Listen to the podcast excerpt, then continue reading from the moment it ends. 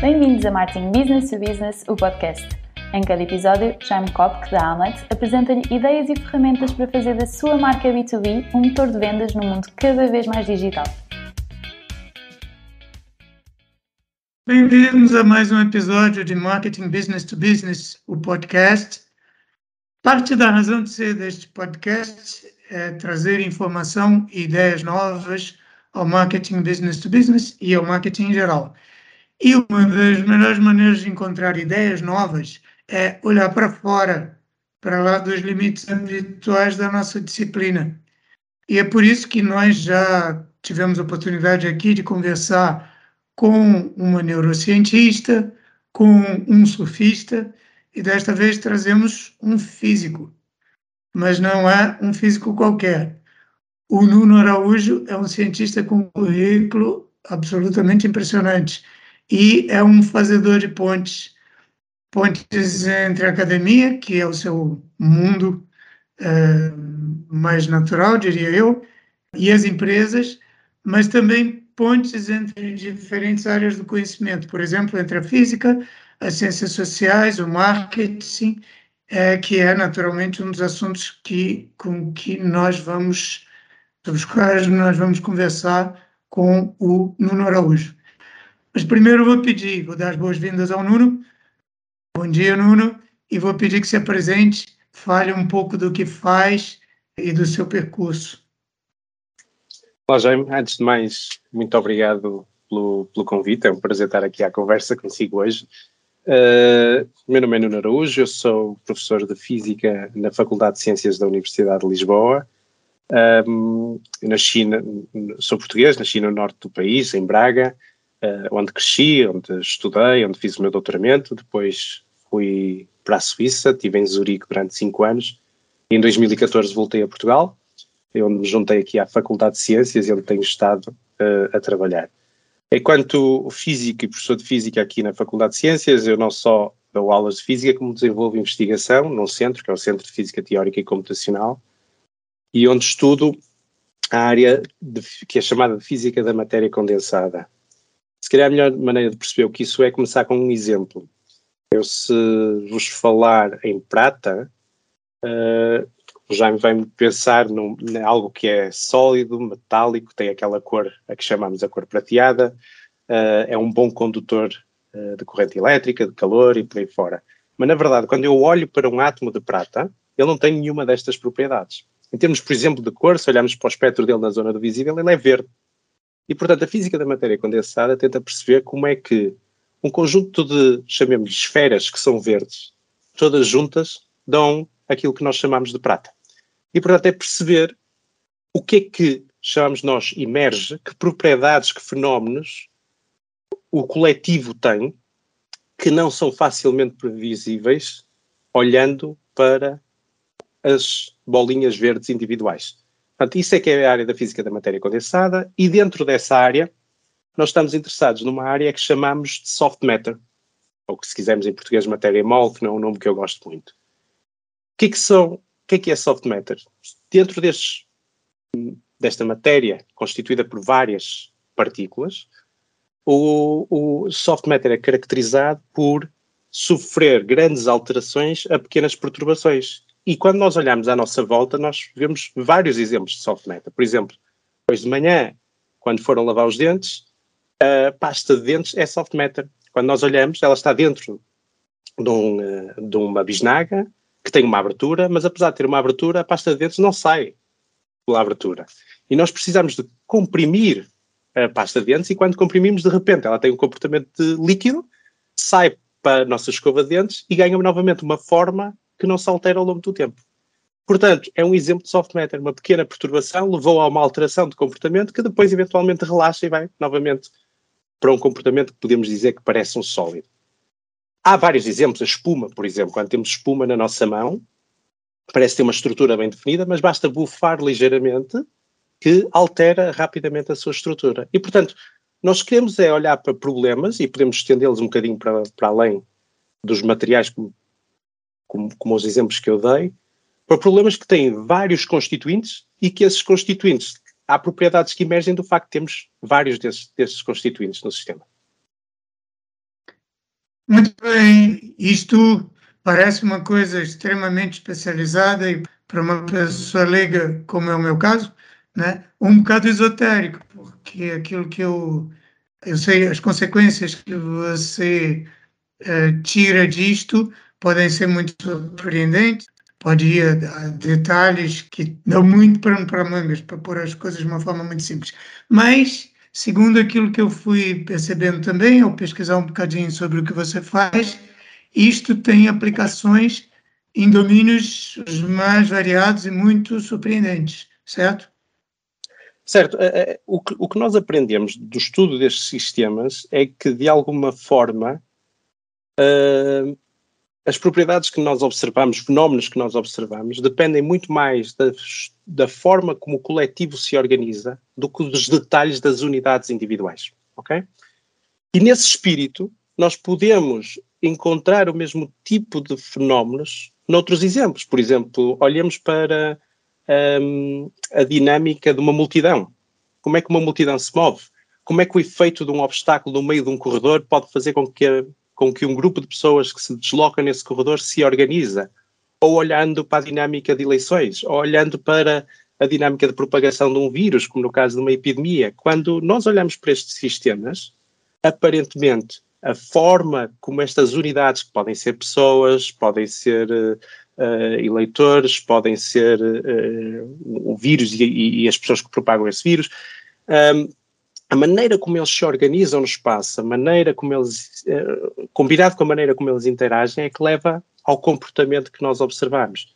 E, portanto, nesse espírito, que muita gente tem feito ao longo da, da última década, é usar estas ideias que são da física da matéria condensada, da física estatística, da física computacional, para estudar sistemas que não eram sistemas tradicionalmente da física e tentar perceber o que é que emerge do coletivo quando olhamos para esses sistemas. Ou seja, se eu estou entendendo bem, quando você usa a palavra coletivo, que nós associamos muito facilmente a uma multidão, um conjunto de pessoas, na verdade, a, a metáfora que surge daí, se eu pegar, sei lá, uma, uma tonelada de arroz, que são partículas, né? discretas, né? separadas umas das outras, mas que têm um comportamento em coletivo, que é diferente da, do comportamento individual. Uhum. Essa metáfora que, sei lá, que nós poderíamos. A própria palavra massa já, já sugere essa metáfora, né? Mas a gente pensaria que é só uma metáfora. É, isso é uma curiosidade que me surge agora. Os grãos de arroz não têm vontade própria e as pessoas numa multidão eventualmente têm. Mas aquilo que você está dizendo é que essa metáfora ela é explorável e trabalhável mesmo em termos da física. Eu posso pensar, posso usar para uma multidão as ferramentas da física que eu uso para a pasta de dentes, ou para uma tonelada de arroz, ou para os átomos da prata. Uhum, uhum. Pensemos, por exemplo, no caso do arroz, não é? Uh, se formos olhar ao detalhe, cada grão tem a sua forma. Obviamente que eles têm esta, parecem um elipsoide e tal, mas o tamanho, uh, a relação entre a largura e o comprimento, uh, a rugosidade da superfície, alguns até bem partidos, mas os dois podemos fazer uma experiência que é, vamos ao supermercado, compramos um saco de arroz, vão ser diferentes, os grãos vão ser diferentes, e deitamos numa superfície. E todos sabemos que vai formar uma estrutura em cone.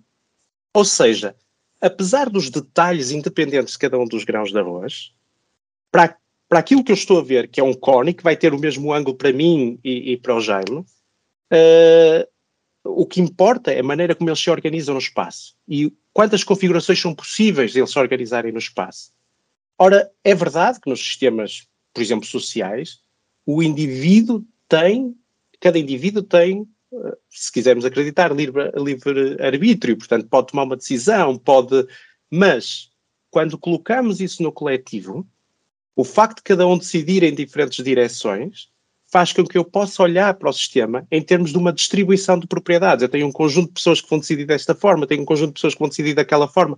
E no coletivo, enquanto sociedade, enquanto grupo, há propriedades que eu posso medir. Eu não posso prever o que é que cada indivíduo vai fazer, mas posso prever o que é que o coletivo vai fazer.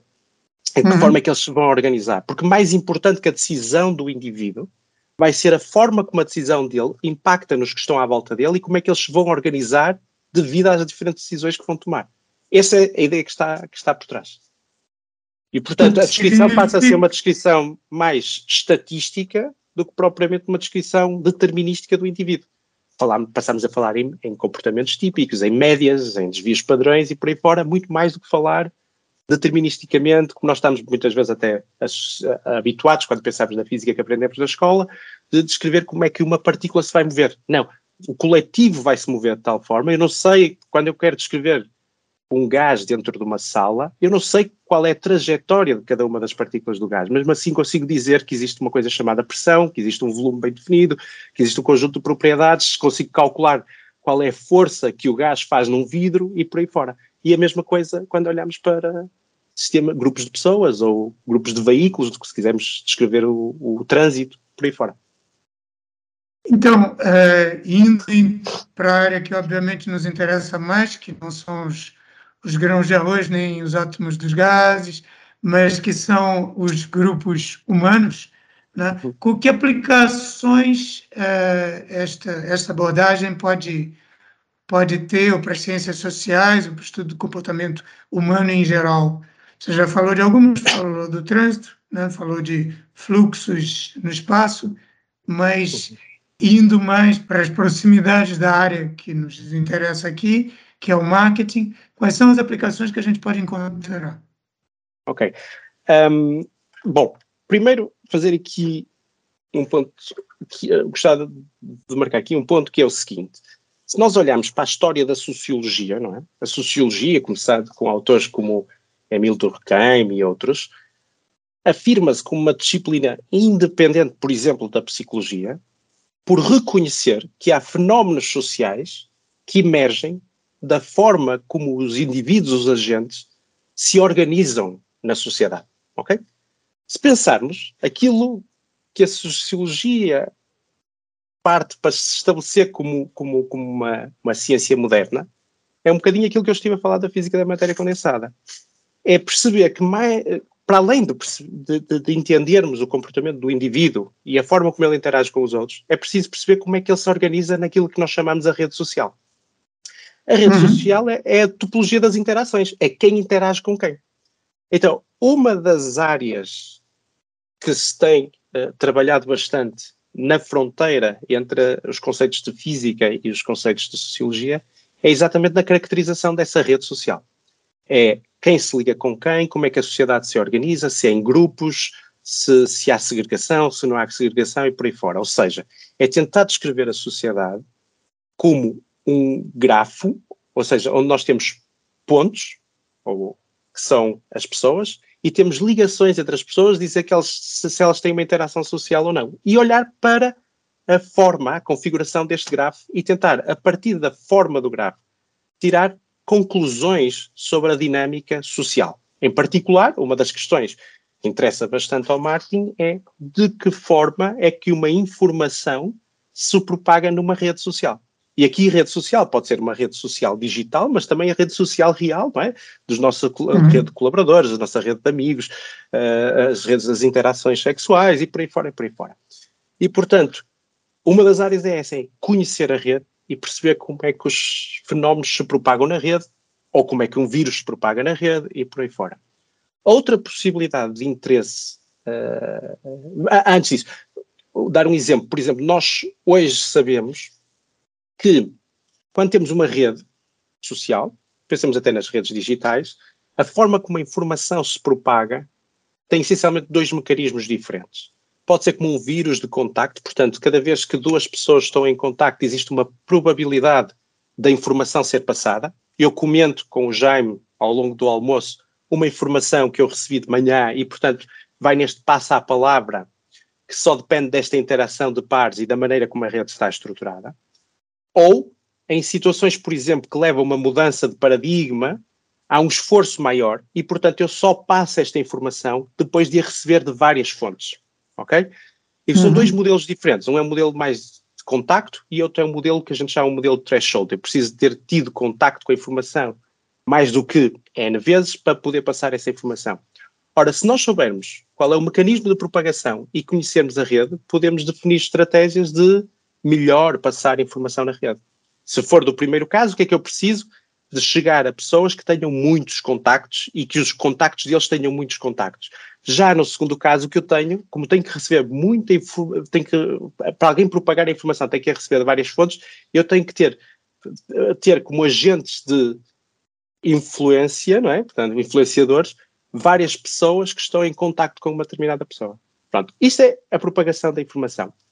Há outra dinâmica que também pode ser usada no contexto de marketing, onde as, as mesmas ideias podem ser usadas no contexto de marketing. Tem a ver com a relação entre produtos, por exemplo. Ok? Até para um sistema de recomendação. Pensemos numa plataforma que vende vários produtos. A ideia, uma das. Se a gente quiser olhar só à, à lógica local, diz: ok, o produto A é comprado pelo indivíduo, ele também comprou o produto B, portanto toda a gente compra A, eu vou propor comprar B, e toda a gente compra B, eu vou propor comprar A. Esta é uma primeira aproximação que eu diria local. Mas nós podemos olhar para a rede de produtos e dizer, ok, A compra B, que compra C. Uh, e, uh, desculpem, uh, o produto A é comprado muitas vezes com o produto B, o produto B é muitas vezes comprado com o produto C, então vou dizer que quem compra C, apesar de nunca ninguém ter comprado C ter comprado A, eu vou dizer que os dois fazem sentido. Porquê? Porque eu comecei a olhar para a rede. Agora a minha rede já não é de pessoas, é de produtos e as ligações são dizer que eles foram comprados em conjunto. E com isso eu começo a encontrar relações não triviais entre produtos. Portanto, aí, mais uma vez, a ideia de olharmos para a geometria das interações entre produtos e não agora entre pessoas, também posso encontrar informação que é, que é interessante. E isto, então, se eu estou entendendo bem, uh, isto afeta também uh, o tipo de objetivos uh, e de métricas que eu vou estabelecer quando, por exemplo, eu vou planear uma campanha para um determinado coletivo, quer ele esteja organizado numa rede social digital ou em outro tipo de rede social qualquer, mas que aquelas métricas que eu vou buscar vão ter que ser adaptadas ao tipo de a, a geometria dessa rede, por isso que você, e também ao tipo de mensagem que eu preciso passar. Claro. Porque eu posso ter métricas que são totalmente quantitativas, do gênero, eu vou alcançar o máximo de pessoas possível com a minha mensagem, se for uma mensagem dessas que você disse que tem um limiar baixo, tem um esforço baixo, então uh, basta o contágio e o contágio, aquilo acontece, é viral por si próprio. Então eu quero é muita quantidade. Pelo contrário, se eu precisar de um esforço maior na propagação daquilo, eu vou ter que olhar muito mais para a qualidade, para a localização dos pontos de contato que eu tenho nas redes. Exatamente. É, Exatamente. é um bocado isso? É um bocado isso, ou seja, por exemplo, pegando nesse exemplo que deu que está, muito bem, que é, eu tenho uma determinada informação que não implica esforço. Então, se eu quero que chegue à maior parte das pessoas, eu tenho que eh, lançar essa informação a partir de vários pontos que estejam afastados na rede, para, a partir de cada um desses pontos, a informação se propagar e cada um dos seus vizinhos uh, obter essa informação. Se eu for para o segundo caso, onde eu tenho que receber a informação de várias pessoas para eu próprio começar a ficar convencido daquela informação e propagar essa informação, eu tenho que olhar para a estrutura da rede e dizer assim: que estratégia eu posso usar para que aquela pessoa seja bombardeada com a informação de várias fontes diferentes? E isso muda completamente uhum. a estratégia. E isso vai depender da maneira como se propaga.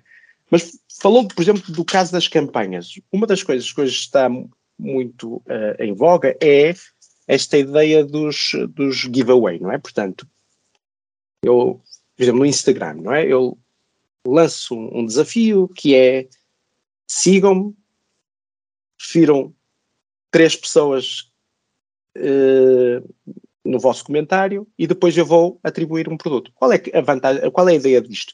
É que aquela informação, aquela conta chega ao máximo número de pessoas diferentes.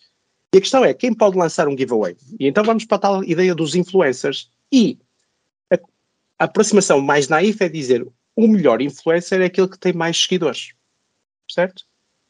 O que nós aprendemos do estudo da rede é que isso não é necessariamente verdade. Aqui no sentido uhum. de influencer, aquele que será mais efetivo a fazer chegar a informação ao máximo número de pessoas. Eu dou um exemplo. Temos duas pessoas famosas, chamemos João e Pedro, não é? O João tem muitos seguidores. O Pedro tem poucos seguidores. Mas quando eu lanço um giveaway e começo a analisar a estrutura da participação, eu vejo que o João, que tem muitos seguidores, as pessoas que participam referem pessoas que já são seguidoras, por exemplo, do João. Uhum. Ou referem um conjunto de pessoas que depois entra na competição e refere os outros que, que os referiram a eles. E, portanto, apesar de parecer que está muita gente envolvida, só estamos a olhar para a primeira camada, para os primeiros seguidores, eles na verdade estão-se a referenciar uns aos outros e, portanto, a informação está a ficar limitada àquele grupo. Já o Pedro, que tem poucos seguidores, mas tem pessoas muito dinâmicas que, se conhe que, que praticamente não se conhecem, que fazem parte de grupos sociais diferentes e entram na campanha, participam, mas trazendo gente de fora. E esses de fora vão trazer outros. Portanto, se pensarmos como se fosse uma árvore em que os ramos não se voltam a ligar, é? portanto, sim, conseguimos sim. chegar a muito mais gente partindo de uma pessoa que na, na métrica do influencer tradicional era, não era um grande influencer.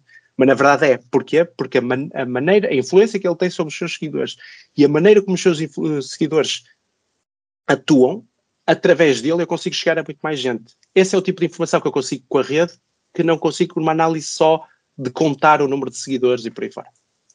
É como se esse influenciador que tem uma audiência menor fosse uma espécie de influenciador de influenciadores.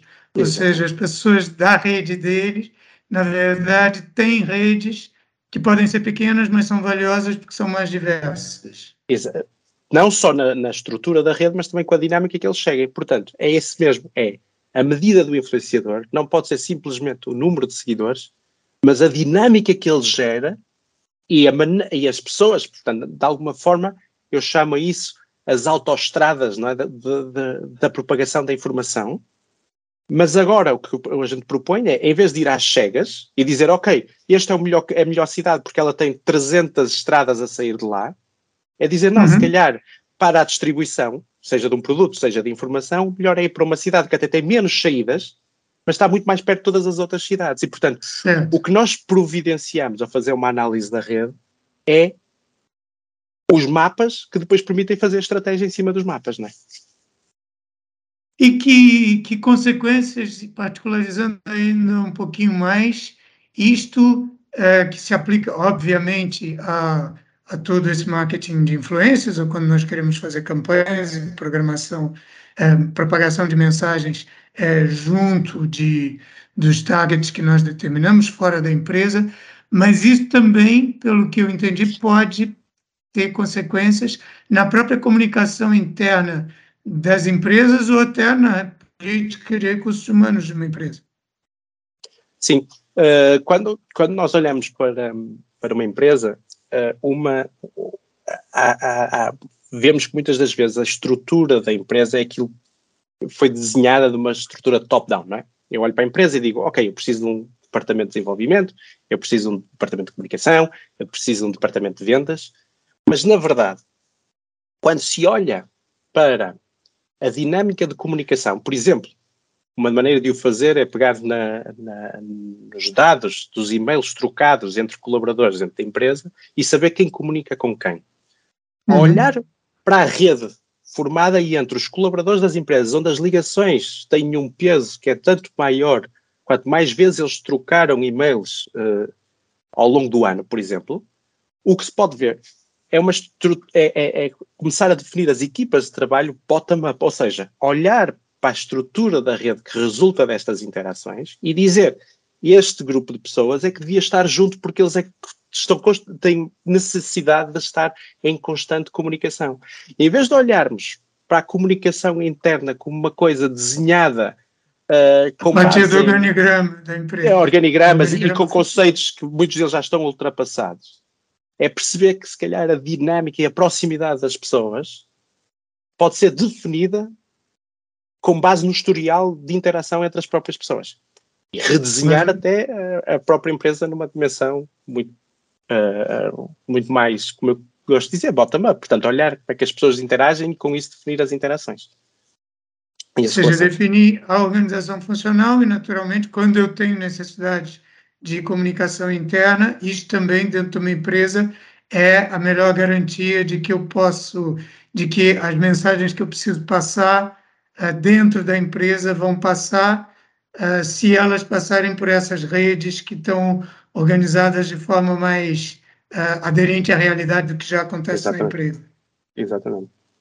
É, tudo isso é muito interessante e eu teria curiosidade de continuar a perguntar mais sobre isso, mas temos que avançar um pouquinho. E eu queria fazer uma pergunta mais sobre a forma como você trabalha do que sobre o, o, o objeto da, da, sua especialidade.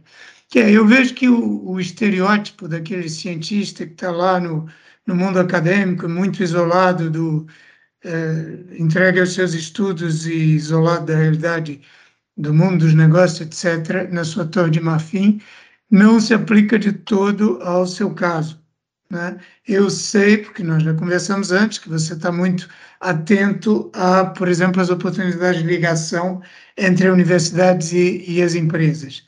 Por que, que essa ligação é tão importante ou por que, que você dá tanta importância a essa ligação? Uhum.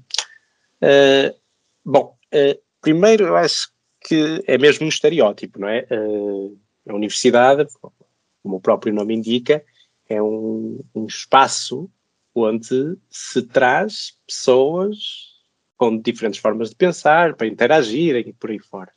E acho que o papel mais importante da academia é mesmo criar este ambiente intelectual estimulante para promover o conhecimento. Manter ali uma massa crítica de pessoas que estão, cuja sua função é estudar e pensar o que é que a sociedade ganha em ter a universidade? Bom, por um lado, permite treinar a, própria, a próxima geração de profissionais. Mas mais importante que isso é ter um potencial intelectual de responder a novas questões. E o Covid foi um bom exemplo disso. Quando nós pensamos no caso do Covid, de repente somos confrontados com um problema à escala mundial para a qual não havia respostas. E muita da primeira interpretação do que estava a acontecer e ajuda na resposta dos governos vem das universidades.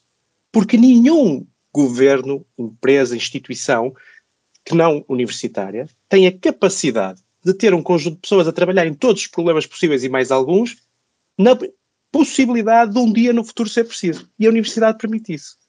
Uhum. Portanto, eu acho que essa é a principal vantagem da universidade. Agora, Portugal é um país pequeno, é um país com tecido empresarial formado essencialmente por micro, pequenas, médias empresas, que não tem a possibilidade de cobrir todas as valências nas suas equipas de colaboradores. E, portanto, uma academia dinâmica e preparada para dar resposta uh, a, eventuais problemas e problemas de inovação, por exemplo, uh, permite ajudar a desenvolver o tecido empresarial. Ok?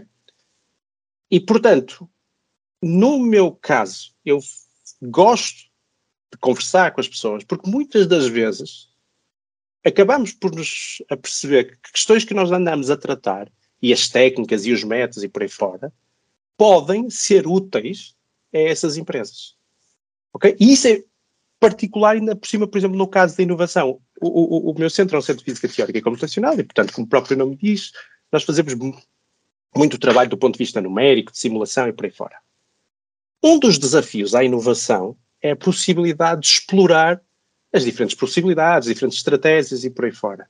O facto de nós usarmos métodos computacionais e desenvolver modelos e por aí, uh, permite-nos estar preparados para testar diferentes possibilidades e diferentes cenários num custo relativamente baixo, principalmente quando eu comparar com os custos associados a fazer experiências e por aí. E, e portanto, eu vejo aqui uma oportunidade de colaborar com várias empresas e ajudá-las a resolver problemas que, na maioria das vezes, até são problemas bastante interessantes e, do e dos quais nós também aprendemos muito a, a resolver. E, e, é por isso que eu tenho feito um esforço uh, de interação com, com as empresas, porque eu acho que aqui há uma vantagem para os dois lados. E, e Vocês também têm, uhum. passam a ter plataformas para testar conceitos e a, e a, a ferir a validade daquilo que estão a descobrir. É? Exatamente. Mas tem que ser sempre aqui numa parceria para testar as possibilidades e por aí fora. Mas, e muitas das vezes o conhecimento real sobre os problemas vem da própria empresa, não vem da academia. A academia conhece os métodos, as, as técnicas e permite uh, dar resposta a alguns desses problemas. E esse esforço de promover essa ligação entre empresas e universidades, no seu caso, como é que ele tem corrido? Tem corrido bem? Tem, bo tem bons, tem casos de sucesso? Tem, tem tem casos que não correram tão bem? Como é que tem sido isso? Sim, uh, no geral, no geral correm, correm, correm bem. Uh, nós temos já projetos com algumas empresas, a principal uh, é a, a, a, Nestlé.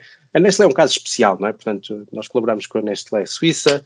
É um caso especial porque é uma empresa com um grande volume de vendas que investe, para termos uma ideia, investe em investigação três vezes mais do que Portugal investe. O orçamento de investigação da Nestlé é três vezes o valor do orçamento de investigação da Fundação para a Ciência e Tecnologia em Portugal. Portanto, é, é, é, e que tem um profundo conhecimento in-house, portanto, tem uh, equipas de investigadores a trabalhar a tempo inteiro para eles. E, e, e dessa colaboração nós aprendemos muito. Aprendemos. Uh, que, olha, a primeira coisa que a gente aprende é, é esta ideia de que, apesar da questão original muitas vezes ser bastante aplicada e querem resolver um problema específico, ao estudarmos esse problema, nós conseguimos encontrar questões genéricas interessantes até do ponto de vista académico e, e, nomeadamente temos aquilo que os cientistas gostam de fazer, que é publicar artigos, temos artigos publicados com, com, com a Nestlé. Uh, aprendemos muito sobre a área, aprendendo muito sobre, sobre a área alimentar e por aí fora. E aprendemos mais do que isso, a linguagem. Eu, aí perceber que muitas das vezes a forma de pensar, de atacar um problema na indústria é diferente da academia. Portanto, aprendemos muito sempre com essas, com essas interações.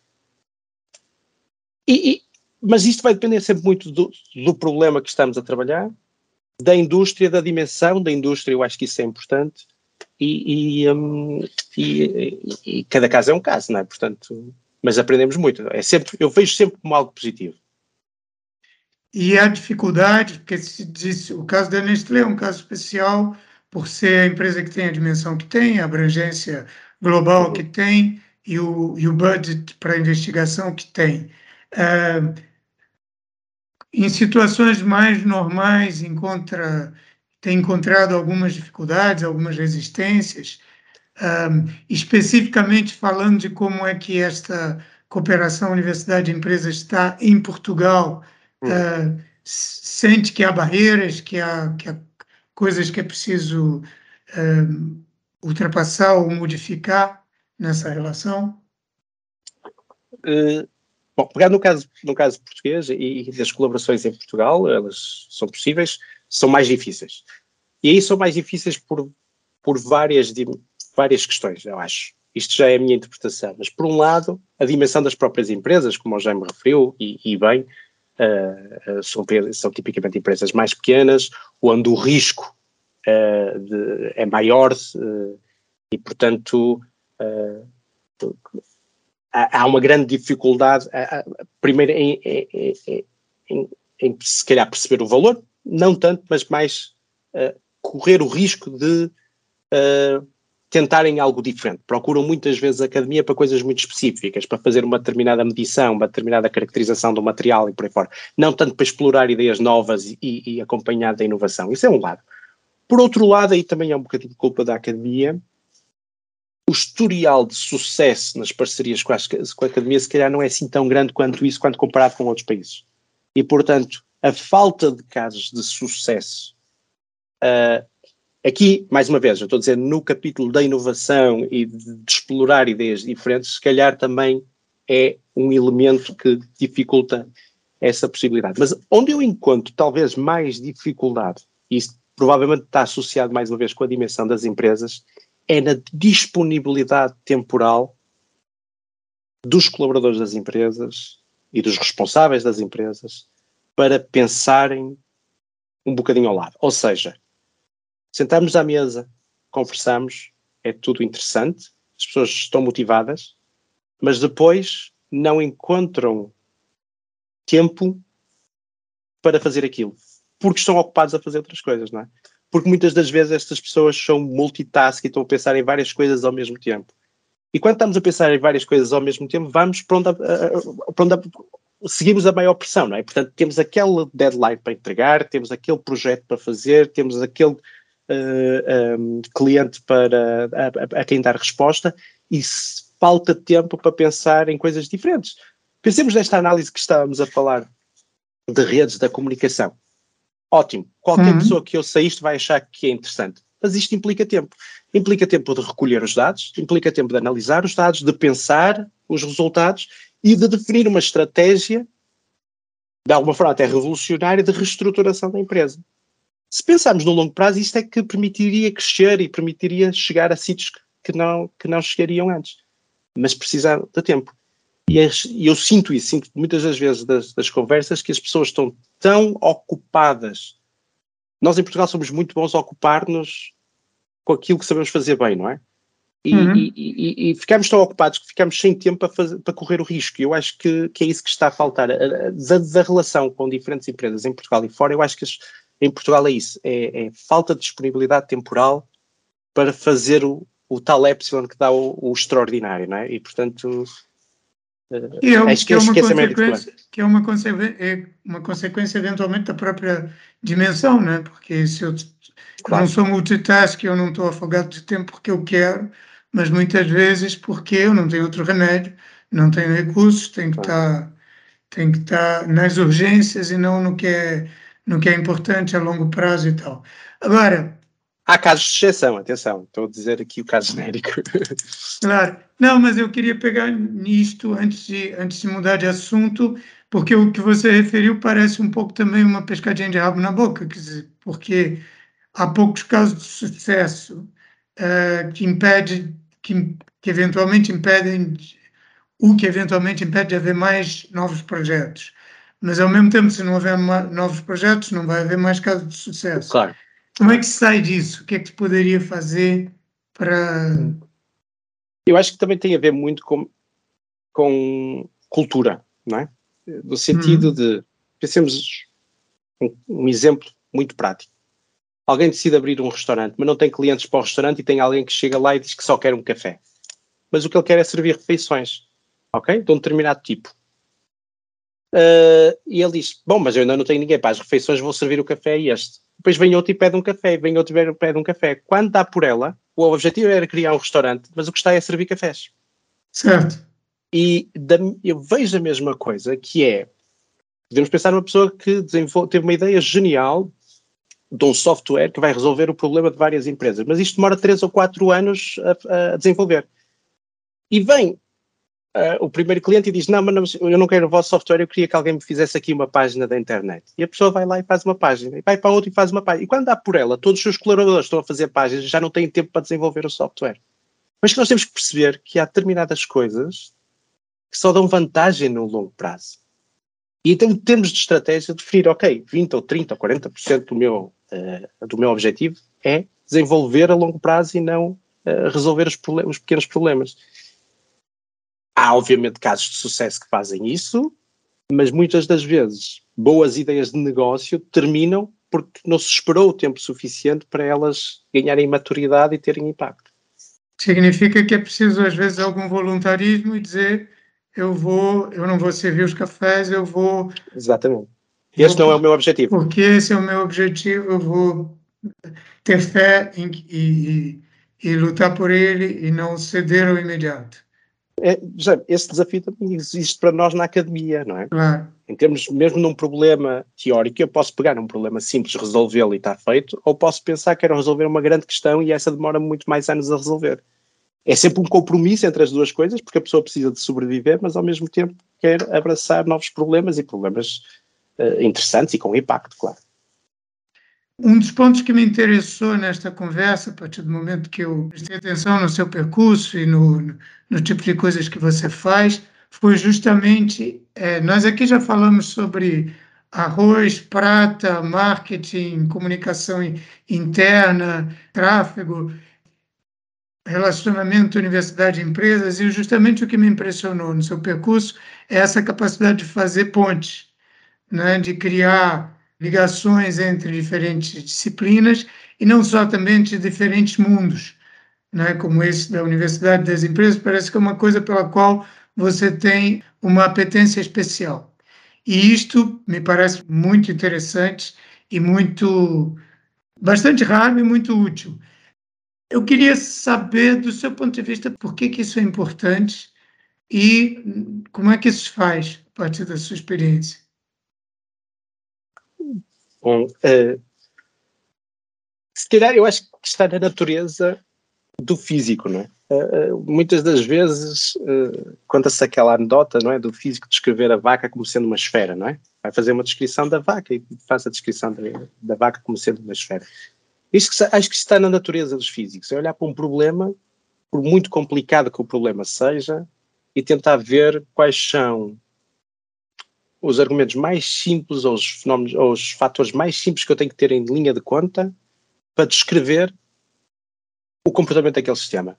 Eu largo um, uma caneta, um objeto qualquer, quero determinar quanto tempo é que ele demora a tocar no solo, eu desprezo a forma do objeto, eu desprezo possíveis correntes, eu desprezo a resistência do ar e por aí fora, e consigo fazer um cálculo e ter um número. E, portanto, enquanto físico, eu fui treinado a olhar para sistemas, ver o que é que é importante nesses sistemas, e quando fazemos isso, começamos a perceber que diferentes sistemas se calhar o que é importante em cada um deles é exatamente a mesma coisa. Ou pode ser descrito de uma forma muito genérica. Eu acho que é esse gosto de olhar para aquilo que os outros olham e ver o que eles não viram que nos põe aqui a tentar fazer pontos entre as diferentes coisas e que nos motiva. Portanto, é uma motivação, não sei se é importante, se não é, eu acho que sim, acho que cada vez mais uh, as aproximações são multidisciplinares e temos que realmente comunicar. Agora, que se isso é fácil, isso não é fácil, porque eu quando falo com o Jaime, o Jaime tem uma linguagem diferente das pessoas que eu falo, por exemplo, no contexto da física, ou se for falar com um biólogo, ou se for falar com uh, um, um gestor de tráfego aéreo, por aí fora. Portanto, a grande dificuldade é a linguagem. E, e, e, muitas das vezes tem a ver porque cada comunidade tem o seu próprio jargão e é muito orgulhoso desse próprio jargão.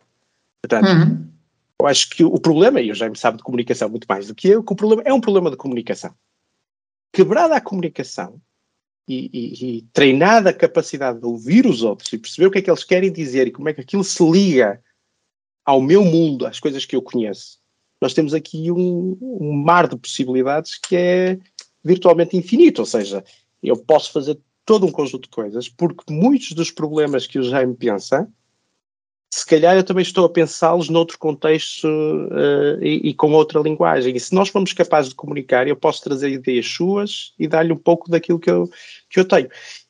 Esse é o grande desafio e, e, também é aquilo que motiva, porque é muito interação, é muito estar com pessoas, é muito conversar com pessoas, é perceber o que é que elas estão a fazer. Portanto, eu acho que, por um lado, é preciso uma curiosidade genuína, eu querer saber o que é que os outros fazem, o que é que é isso do marketing, o que é que é isso de, da gestão de tráfego aéreo, o que é, como é que funciona, quais são as ideias, e depois tentar perceber como é que isso se liga com tudo aquilo que a gente já viu, não é? Portanto, é um bocadinho por aí. A sua resposta é muito interessante, particularmente no contexto deste podcast, porque essa necessidade de tradução é, é central, particularmente no marketing e na comunicação business to business. A empresa business to business típica é uma empresa que é muito especializada numa determinada área técnica e precisa comunicar com gente que não é necessariamente especialista naquilo. É, ao contrário de quando eu estou a vender cerveja ou sapatos, não sei o quê, todo mundo usa e sabe o que é, e é mais ou menos um, uma linguagem comum, que é a linguagem da sociedade, ou de um determinado grupo social.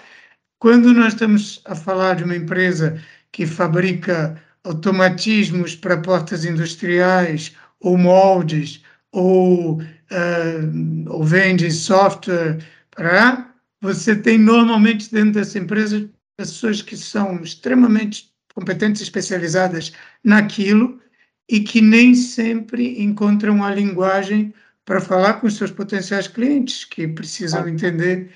Uh, e, e esse problema de tradução é um problema é muito central e muito importante. A segunda razão pela qual eu acho que isso que você diz é importante também é porque justamente hoje a produção de conhecimento leva a uma especialização tão grande, uma é se nós não encontramos a forma de fazer essas pontes, ficamos limitados justamente nas ideias que podemos ter, né? Porque se eu não puder recorrer enquanto sei lá, um problema de gestão de redes sociais, é um problema que vai aparecer na minha área, mas eventualmente a solução para ele está na sua área, está na física e não está na minha. E se eu não tiver acesso a isso, eu vou estar muito limitado nas soluções que eu posso ter e vou gerir redes sociais digitais de uma forma tosca, quando eu poderia gerir de uma forma sofisticada com o concurso de alguém que saiba fazer essa tradução. Ou, ou vou fazer um investimento enorme para recriar a roda, não? No Exatamente. vou encontrar uma solução que alguém já encontrou há 30 anos atrás num contexto completamente diferente. Nunca. Daí a importância da história, de, de, termos acesso à informação e como é que as, outras outras áreas se desenvolvem, claro. Bruno, para nós terminarmos, eu queria saber, é uma pergunta que faço a todos os convidados aqui do podcast, do que você tem lido, visto ou ouvido, imaginando que com certeza você é uma pessoa extremamente curiosa, é, que livro, que documentário, que podcast você daria, daria como sugestão imperdível para quem nos ouve aqui no nosso podcast? Ok. Uh, fazer recomendações é sempre difícil. Eu acho que um livro, essencialmente um livro, é um objeto pessoal e, portanto, é para mim muito difícil recomendar livros a pessoas que eu não conheço. Porque, por isso é que eu não gosto das listas dos 100 livros mais lidos e por aí fora, porque eu acho que cada um tem a sua relação pessoal com, com os livros e, e, e é diferente de pessoa para pessoa. Mas se calhar na linha daquilo que nós falamos aqui, eu acho que a massa crítica do Philip Ball é um, é um bom livro onde alguns destes conceitos estão discutidos. O Philip Ball também tem uma coleção de três livros que eu gosto muito, que é o Shapes, Branches and Flows, que tenta uh, explicar padrões formados na natureza com argumentos muito simples. Uh, portanto, Philip Ball. E depois, uh, para quem estiver interessado nesta área das redes, existe, existem vários livros de um autor chamado Barabasi, do quais, por exemplo, o Linked, mas também existe um conjunto de autores. Num autor chamado? Barabasi. Uhum. E depois também existe um livro de autores portugueses que o José Fernando Mendes e o, e o, e o Sergei Dorogovtsev, da Universidade de Aveiro, que é o Evolution of Networks, uh, que explica um bocadinho o que é que é isto das redes, dos grafos, como é que eles podem ser representados, que tipo de métricas podem ser medidas e por aí fora. Uh, e, portanto, uh, recomendo também esse, esse livro. E com estas indicações, eu vou, nós vamos deixar nas notas do podcast as indicações por escrito para quem, para quem se interessar. Eu já fiquei curioso. E, Nuno, quem quiser saber mais sobre você, sobre o trabalho que tem feito uh, e com a sua equipa, como, onde é que as pessoas vão procurar mais informações? Aí podem encontrar, por um lado, no meu site, que é namaraújo.net, uh, uh, também no, no, site do nosso grupo, que é softmatter.pt, ou então nas redes sociais, por exemplo, no Instagram, uh, o nosso grupo tem uma conta que é, é procurar por Centro de Física Teórica e Computacional, CFTC, também tem uh, participação ativa no Instagram e, portanto, podem acompanhar o tipo de investigação que fazemos, uh, as oportunidades que vão surgir, as colaborações, que tipo de resultados encontramos. Portanto, recomendo que deem uma olhadela. Muito bem, então isto também, para quem se interessar, fica nas notas do podcast. Quem quiser saber mais sobre comunicação de marketing business to business, pode sempre dar um salto a hamlet.pt. Ao chegar lá, pode assinar a newsletter Universidade B2B. E quem gostou deste podcast pode favoritar, pode deixar um comentário, deixar uma boa review, enviar para os amigos, já que cada um tem uma rede, e eu tenho certeza que quem nos ouve tem uma rede muito qualificada e muito valiosa que vai fazer este podcast crescer muito é, segundo aqui o ensinamento do, do Nuno. E é isto, mais uma vez, Nuno, muito obrigado pela sua presença. Muito obrigado. Acho que esta foi uma conversa interessantíssima e acho que as pessoas também vão achar. Foi um grande prazer. Muito obrigado, Jé.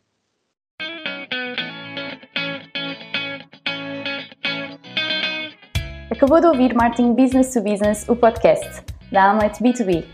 Se gostou, não se esqueça de fazer like, partilhar, deixar o seu comentário e subscrever no seu canal preferido. Para ver as notas desta conversa, vá a amlet.pt blog. E em breve voltaremos com mais um episódio de Marketing Business to Business, o podcast.